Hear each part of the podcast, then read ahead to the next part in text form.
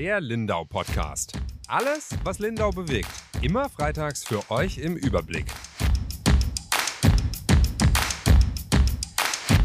Herzlich willkommen zu einer neuen Folge unseres Lindau Podcasts. Mein Name ist Julia Baumann. Ich bin Redakteurin bei der Lindauer Zeitung und bei mir ist meine liebe Kollegin Yvonne Reuter. Hallo Yvonne. Hallo. Erstmal können wir, glaube ich, unseren Zuhörerinnen und Zuhörern ein äh, Versprechen geben, und zwar, dass wir jetzt wieder ganz regelmäßig jeden Freitagabend um 19 Uhr zu hören sind. Wir hatten jetzt die letzten Wochen so viele Wechsel und Urlaube und äh, ich war zwischendurch auf dem Kilimanjaro, du warst im Urlaub. Wir waren einfach, äh, ja, haben es einfach in manchen Wochen nicht geschafft. Jetzt sind wir alle wieder da, auch mit neuer Besetzung. Die Kolleginnen stellen wir nächste Woche, äh, schätze ich, vor im Podcast und werden jetzt äh, wieder ganz regelmäßig zu hören sein. Und haben auch wieder viel zu erzählen, Yvonne.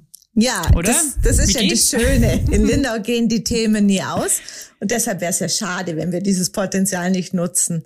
Und äh, jetzt diese Woche ging es ja gleich richtig los auch ähm, mit großen Themen. Zum einen geht die Gartenschau zu Ende. Das ist ein großes, ja, ja seit wie viele Tage, was schätzt du, läuft die Lindauer Gartenschau? Ähm, Waren es nicht mal irgendwie 180 oder so und dann haben sie noch ein bisschen was drangehängt? Nee, 144 sind es jetzt bis zum Sonntag. Ah, okay. 144 ähm, Tage. Mir kommt es viel kürzer vor irgendwie. Mir auch, wollte ich gerade sagen. Es war, hat irgendwie angefangen und war zack vorbei, gell? Obwohl ja. wir so oft waren, muss man ja auch sagen. Also wir haben unsere Dauerkarte ja schon genutzt. Auf jeden Fall. Oder waren recht viel. Und ich war eigentlich, glaube immer mit dir. Ich glaube, ja. ich war ein oder zwei, ah, doch zwei, dreimal war ich ohne dich. Stimmt, jetzt fällt es mir ein. Bin ja manchmal fremd gegangen. Aber wir haben auch alles genutzt, oder? Wir haben ja. gefrühstückt, haben wir mal. Sogar genau. mit unseren eigenen Sachen. Abendessen haben wir natürlich ganz oft. Jawohl. Sonnenuntergang. unser Basketballmatch. Im Regen. Im Regen und im Sturm. Genau. Also wir haben eigentlich zu allen Tageszeiten und äh, Wetter, Witterungsbedingungen waren wir mal auf der Gartenschau. Es hat alles seinen Reiz Schon, gehabt. Genau. Gebadet haben wir auch an ja? den Stufen mal mit der Emma, mit deiner Tochter. Ja, wir haben eigentlich alles gemacht. Und wir hatten natürlich unsere Strandgespräche, unsere Podiumsdiskussionen auf der Radio 7 Bühne. Genau. Aber genau. wir waren eigentlich schon ständig da. Aber mir kam es trotzdem echt kurz vor. Ähm, ja, und jetzt ist leider schon wieder vorbei. Wobei du auch gestern gesagt hast, gell, das Wetter macht es einem jetzt leicht. Ja. Das, äh, es ist Herbststift jetzt einfach. Und mhm. man merkt dann auch, wenn so wenig los ist auf der Gartenschau, es wirkt schon ein bisschen verloren. Und es ist schon gut, wenn das jetzt in die Zielgerade geht. Und wir müssen ja, ich finde dadurch, dass wir oft, wir sind ja oft abends gegangen, noch nach der Arbeit, das ist halt irgendwie so ein bisschen rum, gell? Es ist halt einfach schon fast dunkel. Wenn wir Feierabend haben, so sieben, halb acht am Abend, genau. dann brauchst du eigentlich nicht mehr gehen nee. jetzt, weil dann ist dunkel und auch kalt und ungemütlich und irgendwie so dieses Flair, was es da im Sommer gab, wo man einfach noch sitzen konnte und Sonnenuntergang, das ist jetzt einfach rum. Genau. Wir bereiten uns jetzt auf den Winter vor. Wir futtern uns jetzt mal schon mal Winterspeck langsam an. Sicherheitshalber. Aber du hast dich mit der äh, Frau Knoll und dem Herrn Quall äh, getroffen noch am Donnerstag mhm. ähm, und hast so eine kleine Bilanz mit denen gemacht, die ich schon mal anteasern kann für alle Zuhörerinnen und Zuhörer. Online am Samstagmorgen um 5 Uhr, also ab Samstag in der Früh 5 Uhr, richtig, richtig cool geworden ist. Ihr habt, ähm, und zwar auch deine Idee, einen ganz besonderen Ab ein ganz besonderes Abschlussgespräch geführt. Erzähl mal, was hast du da gemacht? Genau, also es hat uns allen auch sehr viel Spaß gemacht. Wir haben uns getroffen und haben eben überlegt, was wäre die Alternative, nicht immer in der Redaktion oder wo ja am Schreibtisch zu sitzen und dann aufzuschreiben, ähm, was die beiden zu sagen haben. Wir müssen natürlich an den Tatort, aufs Gelände der Gartenschau und wollten dann so einen Rundgang machen. Und dann hat aber unser Mediengestalter, der Markus, auch eine gute Idee gehabt, dass wir eine Rundfahrt machen machen. Und das war erst richtig lustig. Und zwar haben wir so einen kleinen Elektrotransporter, Auto mit einer Ladefläche gehabt. Und das ist der Markus gefahren und der Herr Quall und die Frau Knolle und ich, wir saßen auf der Laderampe hinten drauf und haben dann die verschiedenen Stationen auf der Gartenschau so abgefahren. Und der Gag ganz oben war die 360-Grad-Kamera. Also das kann man dann auch sehen. Man muss nicht immer uns im Bild haben die, die äh, User oder die, die es halt anklicken, dieses Video, die können dann gucken, was so außenrum ist und worüber wir gerade reden. Also es war eine ganz witzige Erfahrung. Ich habe schon ausprobiert heimlich. Ich sitze ja an der Quelle und ich finde es richtig cool. Man kann sich wirklich Man kann euch angucken und dann kann man sich aber im Video drehen und quasi alles, was um euch herum ist, gucken und euch, euch ja auch von oben angucken und so. Also es ist völlig genau. äh, verrückt, aber macht total viel Spaß so anzugucken. Und ihr habt ja auch euch ziemlich lange und ziemlich gut unterhalten über alle möglichen Aspekte der Gartenschau. Was ja. war denn für dich das Überraschendste da auch, was rausgekommen ist oder was wir vielleicht noch nicht wussten? Also was schon noch mal so angeklungen ist, gerade beim Herr Quall, was ein großer, großer Schreckmoment war, war der Sturm. Mhm. Wo er wirklich dann auch gesagt hat, ähm, klar war das irgendwie, hat man gesehen, dass der Sturm aufzieht, aber wie schnell die Sturmwarnung dann umgeschalten ist von Orange auf Rot und das war dann für ihn doch auch überraschend. Und dann ging es an die Evakuierung. Das Gelände hat, man hat die Leute rausgebeten und so. Das ist alles gut gegangen. Aber das war so ein Moment, ähm, glaube ich, wo er schon sehr unter Strom stand, das ganze Team. Und was ihm da sehr, sehr gut getan hat, dann äh, die Zusammenarbeit von allen, von der Stadtgärtnerei und den verschiedenen Firmen, die da eben auf der Gartenschau arbeiten und alle haben wirklich mit angepackt, um da wieder die Aufräumarbeiten zu machen. Und die haben ja am nächsten Morgen, glaube ich, also gegen Mittag haben die schon wieder geöffnet, obwohl ja, also wenn man die Bilder damals gesehen hat, die wir in der mhm. Zeitung hatten, gerade diese Gewächshäuschen und so, da hat's ja eins ganz schön der Brösel. Das ist halt eine ganz exponierte Stelle dort.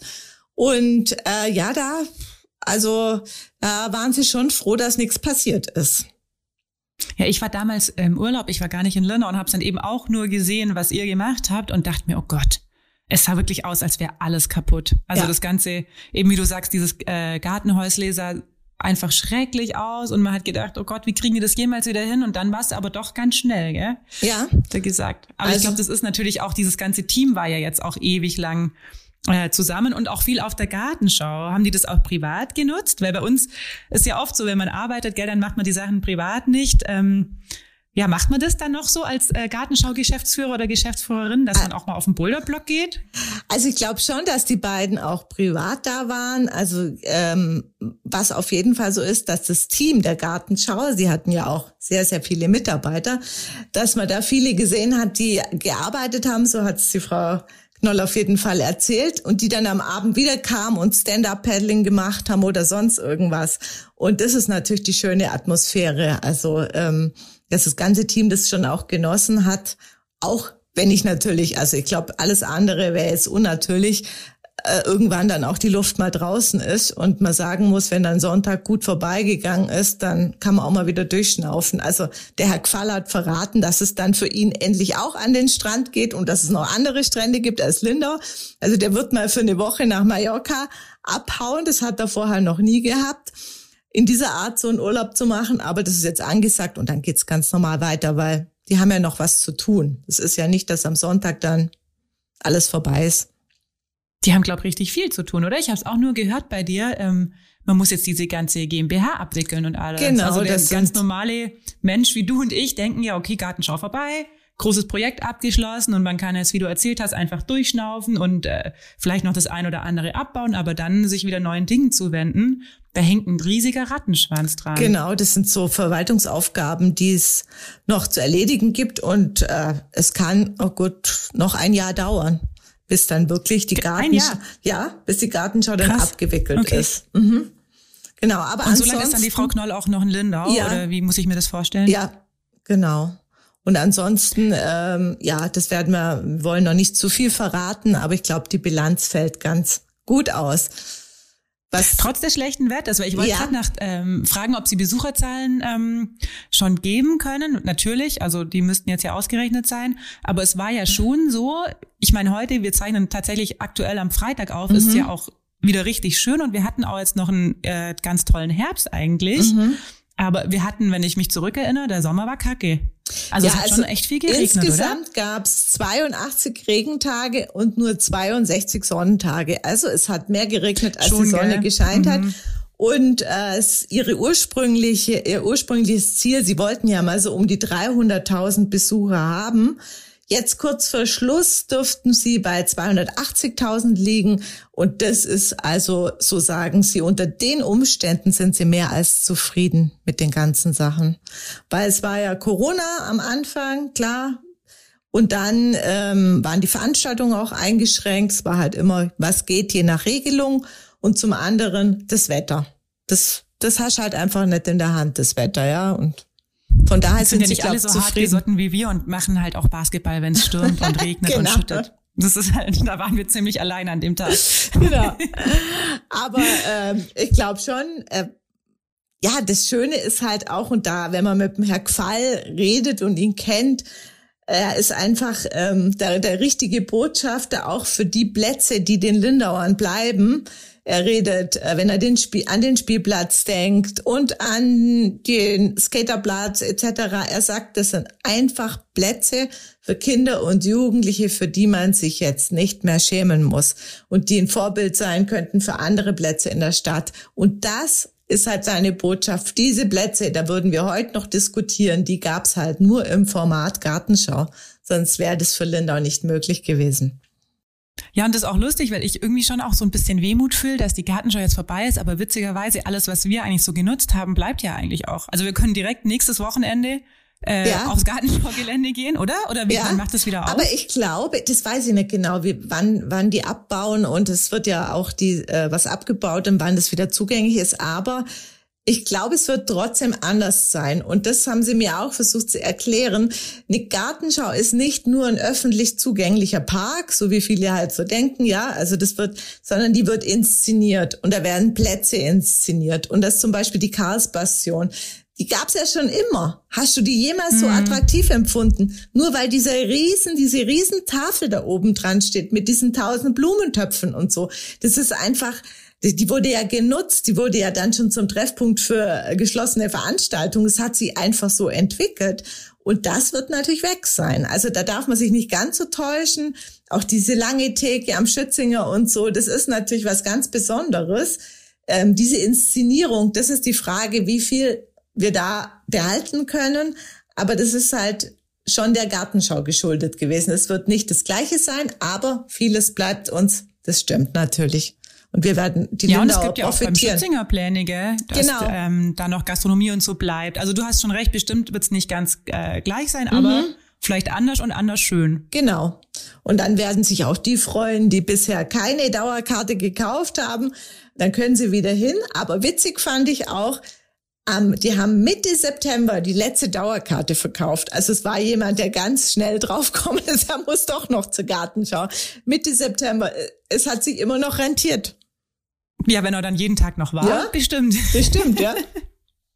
Ja, also unsere hat sich auf jeden Fall auch gelohnt und das war ja auch schön. Also ich hab's, wir haben ja noch auf der Insel gewohnt den ganzen Sommer. Ich hab's dann schon genossen, weil es ja auch der der Seezugang für uns war. Wir waren auch oft morgens einfach mal und ich finde auch an jeder Tageszeit war es auch. Also nicht nur jedes Wetter war eine andere Stimmung.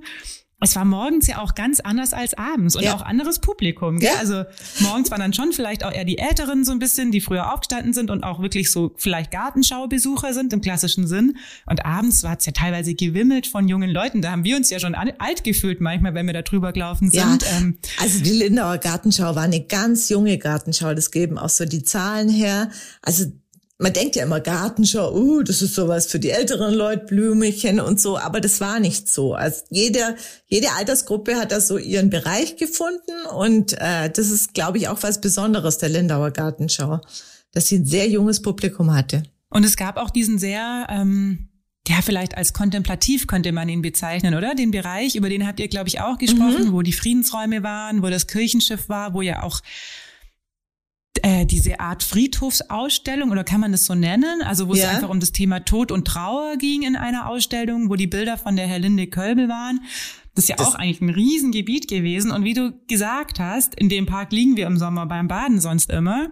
Aber da hat man sich auch Raum genommen, um ganz besondere Dinge, die vielleicht gar nicht so leichte Kost auch sind, auszustellen. Nee, das also fand ich eigentlich auch sehr spannend. fand Das war, auch nicht, das war spannend, nicht der ja. Spaßbereich. Nee, da musste man Ja. sich auch Zeit nehmen und nicht nur gucken, was sind das für Bilder, sondern es mal durchlesen, die Botschaft verstehen und ja, mein, Herr Linde Kölbel, die hat noch nie im Freien ausgestellt. Das ist natürlich auch wieder was gewesen.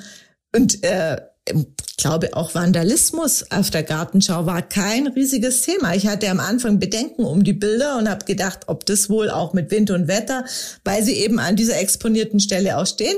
Aber das hat gut funktioniert. Und wie du sagst, die Abwechslung in der Gartenschau, also glaube, man hätte immer wieder was Neues entdecken können, wenn man sich die Zeit dazu genommen hat. Ja, Das wollte ich so ein bisschen die Überleitung machen, weißt Ja, kontemplativ Mit war kontemplativen das Bereich. Genau, wir haben ja eine Da steht ja der Ring for Peace nämlich Genau. auch. Mittendrin, der riesengroße Ring. Da waren wir auch am Dienstagabend Da waren wir am Dienstag und hatten wieder eine ganz andere Erfahrung. Es war auch sehr berührend, die Eröffnungszeremonie wieder der Tagung der Internationalen Religionskonferenz, die jetzt schon zum dritten Mal bei uns ist in Lindau, oder Juli? Zum dritten Mal. Genau, 2019 war ja die Welttagung, ähm, die zehnte von Religions for Peace. Da haben wir zwar ja auch, beziehungsweise noch mit unserem alten Chef, hallo Dirk, der uns bestimmt jede Woche zuhört. Hallo? ja auch noch eine große Serie gemacht. Das war ja, da waren 900 Religionsvertreter damals in Lindau. Alles vor Corona-Zeiten, das kann man sich fast gar nicht mehr vorstellen, gell? Ähm, und es war ja wunderschön, diese Tagung. Ähm, und auch mit diesem großen Dinner, was es zwischen den Kirchen gab, da reden die heute noch davon. Also ich war ja relativ häufig in der Inselhalle jetzt vergangene Woche. Und alle haben immer noch von diesem Dinner 2019 geredet. Also seien es die Religionsvertreter, aber es war ja auch der eine oder andere Lindauer unterwegs und war in der Halle. Das war, ähm, Das ja, war ja sprechen ein- immer noch davon. Das war auch ein tolles Erlebnis, oder? An dieser Ja. Riesentafel und äh, dann die plötzlich Menschen äh, sich zum Kreistanz in der Kirche nebenan gefunden haben und so. Ich, für mich ist auch unvergesslich. Total. Ich weiß nur, dass wir nichts oder ich habe nichts mehr zu essen bekommen. Das war das, der einzige getroffen an dem Abend. Ich habe noch irgendwas gekocht. Seitdem ist auch meine Schüssel immer noch bei der Kirchengemeinde. Die habe ich seit zwei Jahren nicht geholt. Die kannst du jetzt abhaken. Ich glaube auch, es war aber so eine coole, die war eigentlich ganz neu. Aber weil wir da auch, wir haben da ja unsere Bierdecke äh, verteilt, wo die Leute nur Friedensbotschaften draufgeschrieben haben. Ich bin da gar nicht dazugekommen, aber es war trotzdem schön und es war ja, mit so vielen Leuten hatte damals ja auch gar niemand gerechnet. Da waren ja über 1000, ich glaube 1200 oder so waren da da. Und letztes Jahr äh, fiel es dann mitten in Corona, die Tagung. Also es war dann irgendwann klar, es, die werden öfter nach Lindau kommen, das wird keine einmalige Sache bleiben. Letztes Jahr gab es tatsächlich, äh, was hauptsächlich online die Tagung, und es gab aber trotzdem eine kleine Zeremonie. Das war aber im November, da war es recht kalt, da erinnere ich mich noch. Und da haben sie ja quasi Kerzenlichter um die ganze Welt geschickt, weil eben die Leute nur online teilnehmen konnten. Und auch Lindauer haben da Kerzen in die Fenster gestellt. Und dieses Jahr ist es ja so eine hybride Tagung, also heißt, äh, ein Teil war hier, 130 Leute, und ein Teil, also ein Teil 1700 haben noch online Der teilgenommen. größere Teil. Ja, und aber die Zeremonie war natürlich viel kleiner als die 2019. Da gab's auch eine ähm, auf der hinteren Insel, die war auch ergreifend, aber riesig. Weißt du noch, da waren ja so Ja, viele Leute da. ja. Ähm, und aber ich fand sie jetzt dieses Jahr sehr intim, aber fast schöner. Ja. Also mir hat die fast besser gefallen als die 2019, weil da war das schon so ein leicht Richtung. Es waren mir einfach zu viele Leute. Es ging so ein bisschen ins. Medienereignis. So ging es jetzt um die Sache mehr, hatte ich das Gefühl. Man Mhm. hat besser zugehört und es war sehr eindringlich, wie die Redner da vorne standen und jeder was gesagt hat. Besonders eindringlich war natürlich die Rede vom Häuptling Dominic Rankin. Der ist ein Vertreter der indigenen Völker Kanadas und äh, dem großes Leid widerfahren ist. Der und da kommen wir jetzt hin, noch nicht oft darüber gesprochen hat, aber mit dir hat er geredet. Und das ist natürlich, wir hatten da eine große Geschichte bei uns in der Zeitung auf der Seite drei, die du geschrieben hast. Und die fand ich schon sehr, sehr berührend. Der Dominic Rankin ist ein, also einfach ein besonderer Mann auf jeden Fall. Und der, das wollte ich noch vorher sagen, der hat mich auch gestern noch angesprochen und der hat sich so gefreut, dass an dieser Zeremonie so viele Kinder da waren. Deine Tochter war ja auch da, die Emma, die Konfirmationskinder vom Pfarrer Helmut. Das fand er so, das hat den so berührt, wirklich. Und die sind ja dann auch noch zu ihm gekommen und haben ja auch mit ihm geredet. Ich habe dann auch zu ihm gesagt, ja, die haben halt ihr Englisch geübt ähm, mit ihnen. Das fand er so toll. Und es waren ja auch sonst recht viele Lindauer sind zur Zeremonie gekommen und das finden die ganz, ganz toll. Und der hat mir auch im, wir haben so ein bisschen vor dem Interview natürlich so ein bisschen Vorgespräch gehabt und so ein bisschen kennenlernen, hat er auch gesagt, dass Lindau und das Treffen 2019, da war er auch schon da, eine große Rolle für ihn äh, spielt, weil er die Deutschen auch in der Schule damals ähm, als sehr schlechte Menschen vermittelt bekommen hat. Also ich meine, der ist 74, damals war natürlich noch Zweiter Weltkrieg und Nationalsozialismus viel präsenter, als er in der Schule war. Aber das waren für ihn immer die Nazis und das waren böse Menschen und das hat er natürlich einfach auch so verbucht gehabt bei ihm und hat mit Deutschen nie was zu tun gehabt. Und seit er 2019 in Lindau war, er hat sich bei mir quasi entschuldigt, dass er ähm, uns so falsch eingeschätzt hat und mhm. hat gesagt, er hat so tolle Leute in Lindau kennengelernt. Also da haben die Lindauer auch ihm da einen großen Dienst erwiesen und auch jetzt letzten Dienstag, das fand er einfach toll. Und der war, ähm, also worüber ich dann geschrieben habe, äh, war, dass er ein, die nennt man heute äh, gestohlene Kinder, sagt man oft zu denen. Und das ist in Kanada. Ich mir war das schon klar, dass es diese Geschichte gibt. Im Sommer habe ich mich schon ein bisschen damit beschäftigt, als ja irgendwann groß in den Medien war, dass man diese Massengräber gefunden hat von Kinderleichen. Ja. Und das habe ich auch, also wir beschäftigen uns ja viel mit Lindauer Sachen und so, ja, weltweit die Nachrichten kriege ich natürlich auch nur mit, wie jeder ganz normale Medienkonsument. Also da beschäftige ich mich äh, jobmäßig nicht damit normalerweise. Und da hat mich das aber schon irgendwie total geschockt, weil das ja auch jede Woche gefühlt kam eine neue Nachricht von so einem neuen Massengrab. Und dann kam ja raus, dass das ähm, alles auf dem Gelände von so ehemaligen Missionsschulen äh, waren. Und das waren Schulen, die wurden von der kanadischen Regierung betrieben und aber geführt zu drei Viertel oder zwei Drittel von ähm, Katholiken, aber auch gab auch protestantische Schulen, aber es waren auf jeden Fall Christen, die quasi äh, gemeint haben, sie müssen die indigene Bevölkerung, die First Nations missionieren. Und die sind dann einfach gekommen und haben denen quasi die Kinder weggenommen und die in die Schulen gesteckt.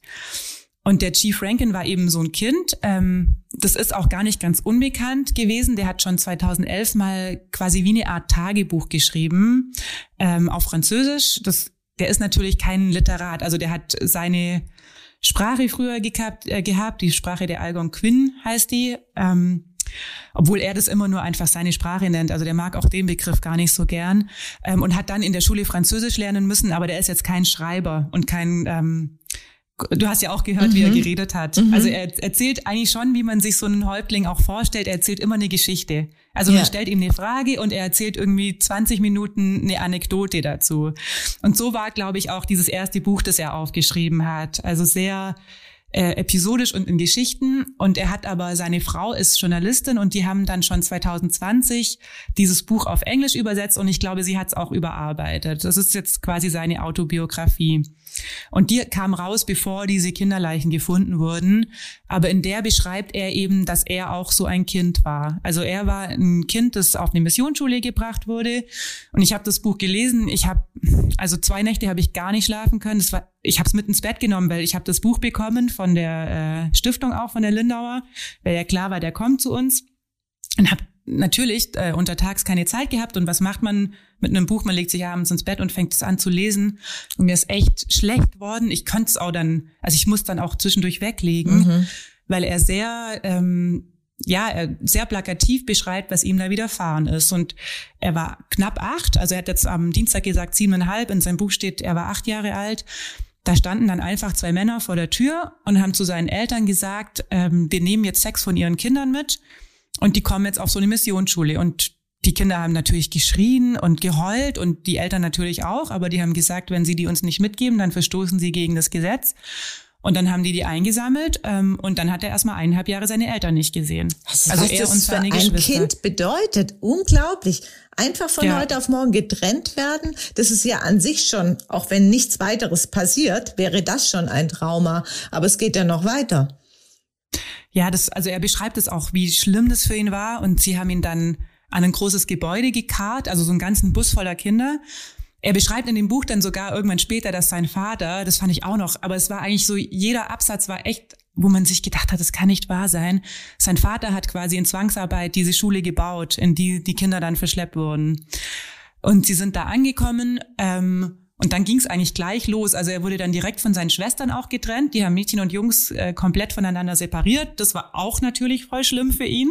Also die waren zu sechst und mit ihm war dann, glaube ich, nur sein Bruder, der Willy. Die vier Mädels waren in einem komplett anderen Gebäude. Die haben sie nie wieder gesehen in den nächsten eineinhalb Jahren. Und dann haben sie ihn nackt ausgezogen, seinen Kopf äh, rasiert, seine Klamotten musste in einen Beutel stecken und selber verbrennen. Das ist ja voll und, entwürdigend, aber ich glaube, mit den Haaren hat er noch ein besonderes Problem gehabt, oder? Das hat er ja erzählt. Genau, das hat er, glaube ich, sogar am Dienstag auch nochmal erzählt, gell? Bei mhm. der ähm, Zeremonie.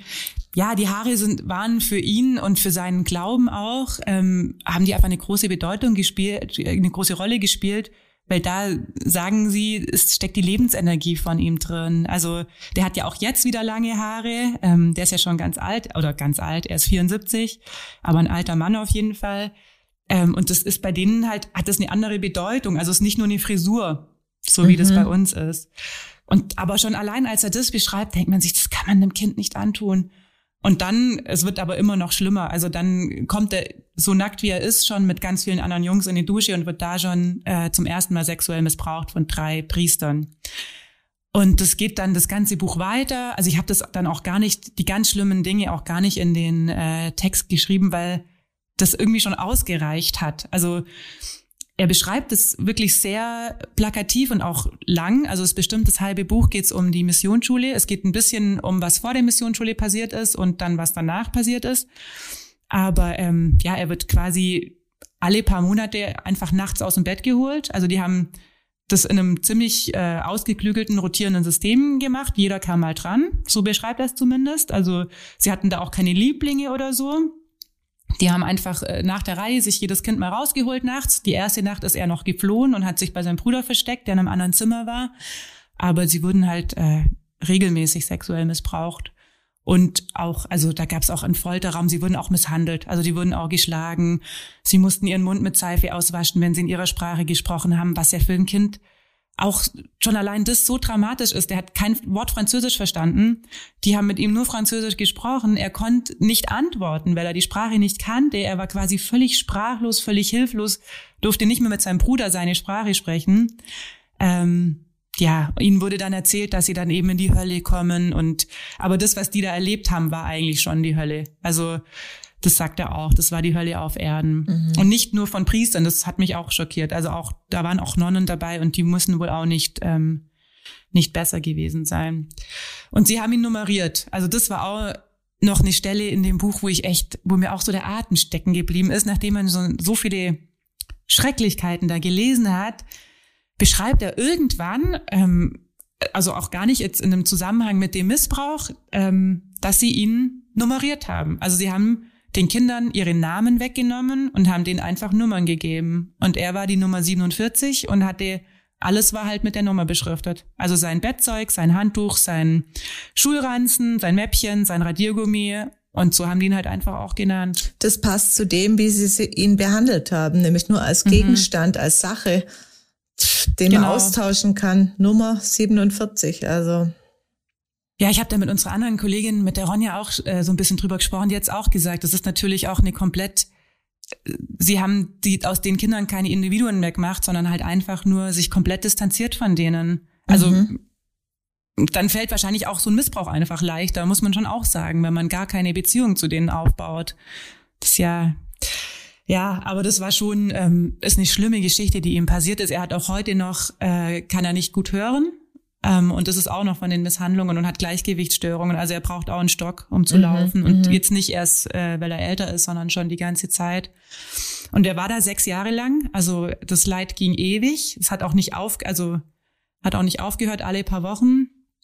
Sie haben die Eltern dann äh, nach eineinhalb Jahren wieder kurz gesehen, aber es war halt auch dieser psychische Missbrauch, der da passiert ist. Also sobald ein Kind halt nicht gespurt hat, haben die natürlich gesagt, okay, du siehst halt deine Eltern nicht. Die durften in den Ferien vorbeikommen beziehungsweise irgendwann durften die Kinder in den Ferien auch heim für ein paar Wochen und haben dann auch versucht, es zu erzählen, aber das war auch äh, was, was schlimm für ihn war. Die Eltern haben ihm einfach nicht geglaubt und gar nicht aus bösem Willen natürlich.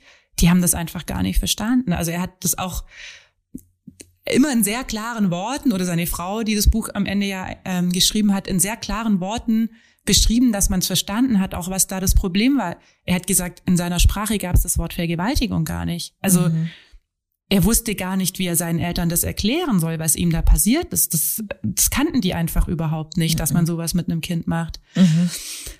Ja, und er beschreibt dann, also irgendwann kommt er raus, er wurde dann auch richtig aufmüpfig, der war auch ein paar Mal äh, vor Gericht und hat sich dann eben gewehrt und es gab dann tatsächlich sogar auch mal einen Richter, der ihm geglaubt hat, ähm, weil ich glaube, dass es damals dann schon, ich meine, diese Missionsschulen gab's viele, viele Jahre lang. Ähm, und 150.000 Kinder waren davon betroffen. Ähm, das irgendwann, die haben da schon die Vermutung auch gehabt. und es gab Leute, die wussten, dass da was äh, nicht gut läuft, um es mal gelinde zu sagen.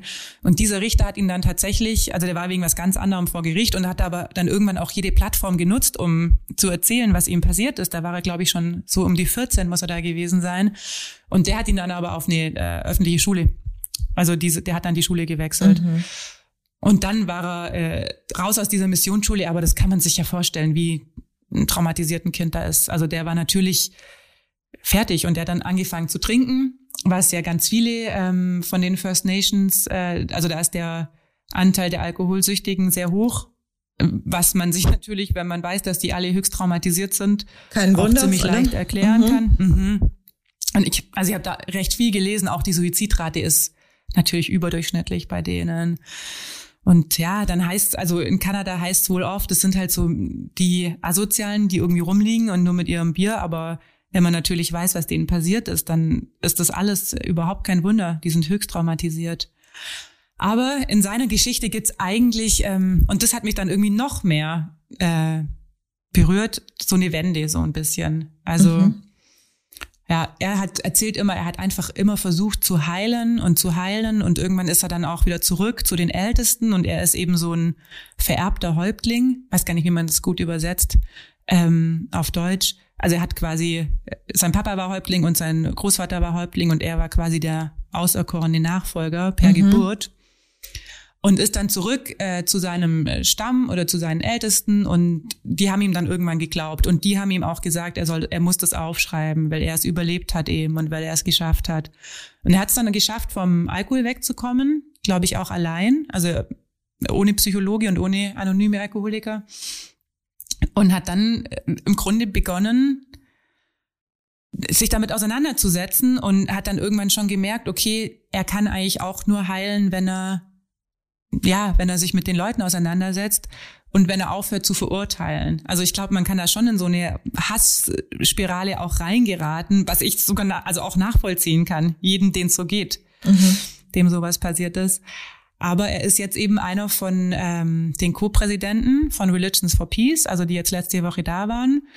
Und er arbeitet heute mit Christen zusammen und das war eigentlich so für mich die große Frage. Also bevor ich ihn kennengelernt habe, wie das funktioniert. Und Ja, das, weil ich wollte auch gerade sagen, es ist das eine zu verzeihen, abstrakt zu verzeihen, damit man seinen eigenen Frieden damit macht. Und das andere ist aber wirklich mit diesen Menschen, auch wenn es andere sind, aber das sind ja dann, ist die Seite, die dich missbraucht hat, die dir geschadet hat, mit diesen dann so eng zusammenzuarbeiten. Das ist ja nochmal eine ganz andere Qualität. Das birgt ja auch die Gefahr, dass alte Wunden vielleicht doch wieder aufreißen oder ich, ja, das finde ich schon sehr erstaunlich.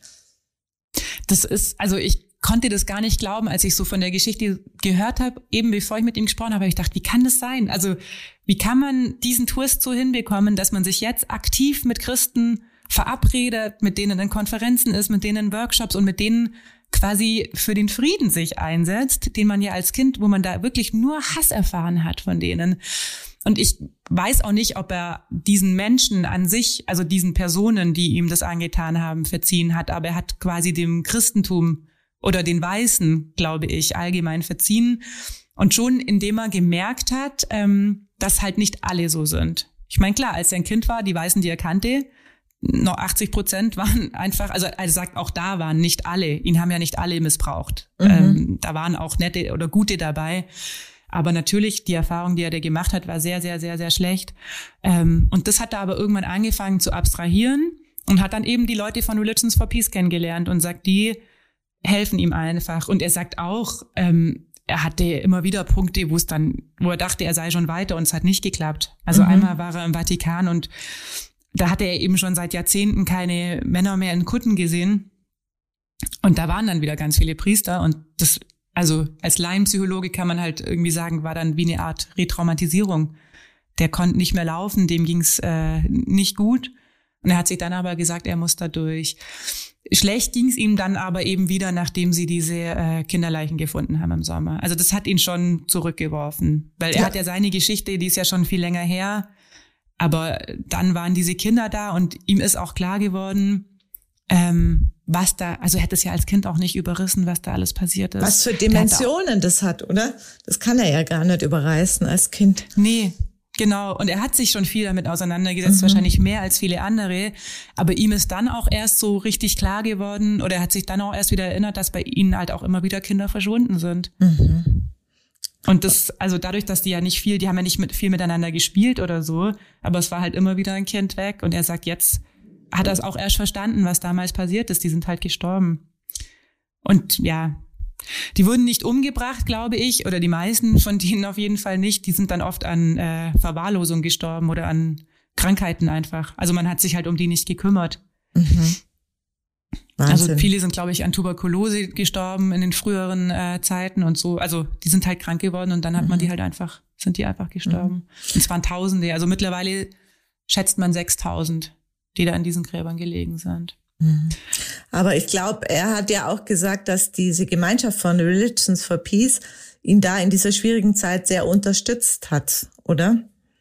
Genau, also, also als die Kinder gefunden wurden, ähm, und das hat ihm, glaube ich, auch wirklich viel bedeutet, haben die dann so eine gemeinsame Erklärung verfasst und haben auch Briefe geschrieben an alle möglichen Priester und Kardinäle, unter anderem auch an den Papst ähm, der sich bei ihm jetzt, glaube direkt noch nicht gemeldet hat, der aber ange also der sie wohl eingeladen hat, in Vatikan zu kommen. Aber da sagt er schon, ähm, er erwartet, dass der nach Kanada kommt und er erwartet auch eine Entschuldigung. Also mhm.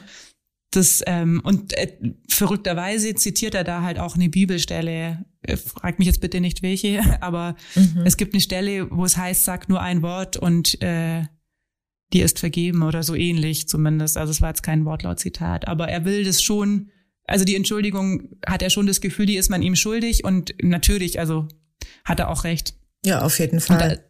ist auch nicht der Einzige, der darauf wartet. Mhm. Also da gibt es schon viele Stimmen in Kanada, die sagen, jetzt muss mal was kommen, weil es ist so offensichtlich. Also man wusste vorher schon, dass es da Missbräuche gab und ähm, dass es den Kindern schlecht ging, aber dass da halt die reihenweise gestorben sind, das wusste niemand. Mhm, mh. Ja.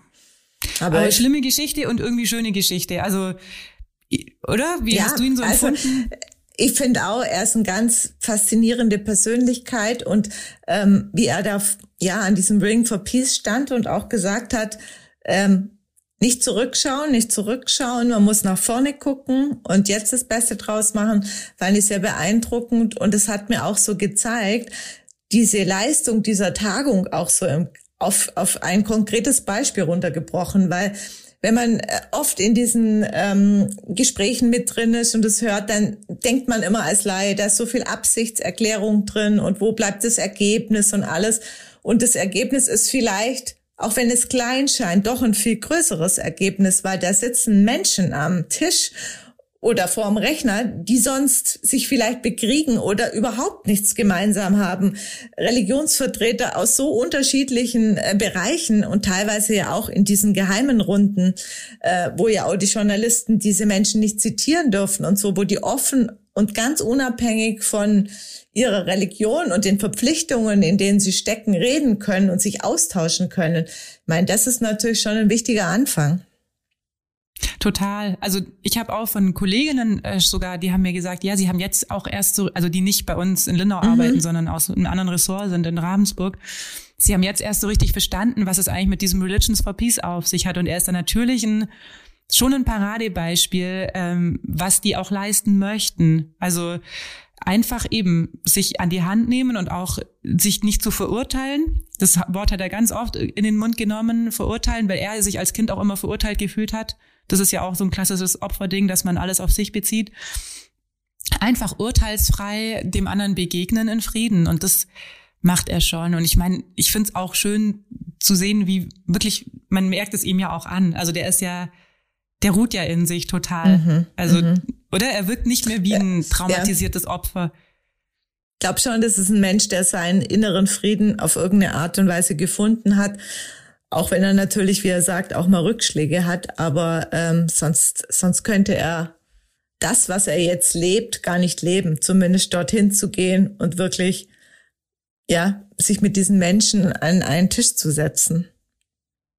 Ja, und ihm ging es eben nach den Kinderfunden so schlecht, dass er erstmal nicht sprechen konnte. Aber ich habe so den Eindruck, dass sich das jetzt auch ähm, ein bisschen gewandelt hat weil er schon auch möchte, dass die, dass das eben nicht wieder in Vergessenheit gerät. Also, dass man das jetzt nicht, und, und da spielt ja auch oder passt ja auch das dazu, dass er diese Entschuldigung auch fordert. Also, er hat seine Zeit, glaube ich, gebraucht, seine paar Wochen, um damit selber fertig zu werden, weil es ihn sehr getroffen hat. Also hat er auch wieder so beschrieben, wie das halt ein Häuptling beschreibt. Er konnte, er hat irgendwann äh, gesagt, seine innere Trommel hat aufgehört zu schlagen und er konnte auch nicht mehr trommeln, weil Trommel ist für ihn wie sind wie Kindertränen äh, in ihrem Glauben. Also das ging alles nicht mehr und ihm ging es auch körperlich schlecht, aber das hat er gebraucht, glaube ich, um das zu verarbeiten. Aber jetzt habe ich schon den Eindruck, also er hat dann auch am Dienstag, ähm, hat er ja so eine kleine Buchvorstellung in der Inselhalle, dass es ihm jetzt schon auch wichtig ist, dass die Geschichte von diesen Kindern erzählt wird.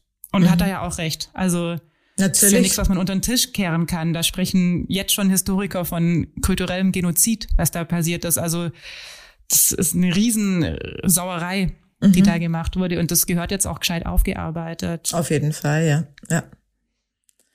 Doch, also ich finde, äh, das ist das Schöne an unserem Beruf, dass man dann mit solchen Menschen in Kontakt tritt und das Schöne an Linda, um den Bogen zu spannen, wir sind eine Lokalredaktion und du hast jetzt diese Chance gehabt. Ähm, das ist jetzt auch nicht alltäglich für unseren Beruf. Nee, ist auch nicht alltäglich, aber durch diese, äh, schon durch diese großen Tagungen auch, ja. ja äh, begegnet, also das hat natürlich auch niemand sonst von unseren Kolleginnen und Kollegen, die in anderen Lokalredaktionen sind, dass, sie, dass solche Leute da überhaupt hinkommen. Ja. Muss man schon mal sagen, da ist Lindau haben wir ja, großes und die Glück. Gartenschau hat er auch noch besucht, um den Bogen zum Anfang zu schlagen. ja, schön. Genau. Ja, es war ja. ja. auch ein wahnsinnig schönes Abschlussbild oder es war zwar zum Auftakt, aber äh, dieser beleuchtete Ring und die, am Schluss haben alle Kerzen angezündet. Also es war sehr berührend und ähm, ich glaube schon, es war auch ganz still während der Ansprache, dass es äh, angekommen ist und das ist gut so. Dann würde ich sagen, wir gehen Richtung Wochenende. Gehen wir nochmal auf die Gartenschau oder wie machen wir es? mal gucken. Ich habe noch Pfand. Das ich habe noch so viel Pfand. Ja, das, ah. ach, vielleicht machen wir es so. Wir müssen ja am Sonntag erst unseren Kollegen anfeuern. Krischer Stimmt, Beißner. Krischer Beißner anfangen. Oh, Sie haben es vielleicht verfolgt. Er ist ja streng oder we weniger streng, ich weiß es nicht. Er ist in der Marathonvorbereitung, läuft aber zehn Kilometer. Und da stehen wir natürlich auf der Seebrücke und peitschen ihn zumindest bis zur Toskana. Dann muss er ohne uns genau. klarkommen. Wir basteln noch ein Plakat oder so, oder? Genau. Das machen wir schon. So ein richtig ja. peinliches mit Herzchen oder so drauf. Genau. Ähm, ja, und dann können wir das Pfand vielleicht noch abgeben. Das wäre super. Genau. Und dann, ich habe äh, hab ich viele Gartenschaugläser daheim und Karaffen. Ich habe alles noch. Weil wir immer so lang gesessen sind und da hat ja alles schon zu. Gut. Genau. Dann ja. sehen Yvonne und ich uns am Sonntag und äh, wir, liebe Zuhörerinnen und Zuhörer, hören uns nächste Woche Freitag 19 Uhr. Tschüss. Tschüss.